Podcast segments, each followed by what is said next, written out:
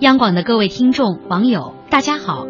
我是中央台中国之声的主持人云锦。在今天的央广夜听中，我想和您聊一聊中国互联网。在短短二十余年的时间里，中国互联网从阳春白雪的小众应用，发展到下里巴人的泛在应用。应该说，它早已经飞入寻常百姓家，并且深入到我们社会生活的方方面面。虽然在提及互联网发展进程时，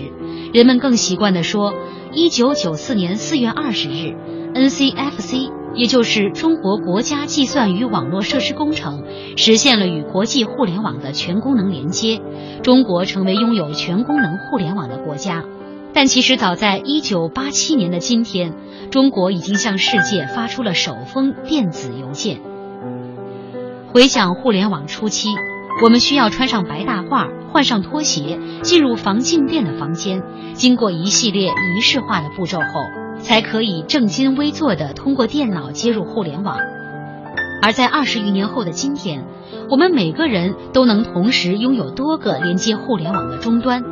大家能想到的一切都有可能与互联网相连。值得注意的是，在信息高度数字化的互联网时代。完全透明化的数据信息让用户信息与隐私绝缘。互联网为我们打开新世界、带来新生活的同时，隐私泄露已经成为一个不可忽视的问题，信息安全也面临着空前的挑战。在此，我想提醒广大的听众和网友们，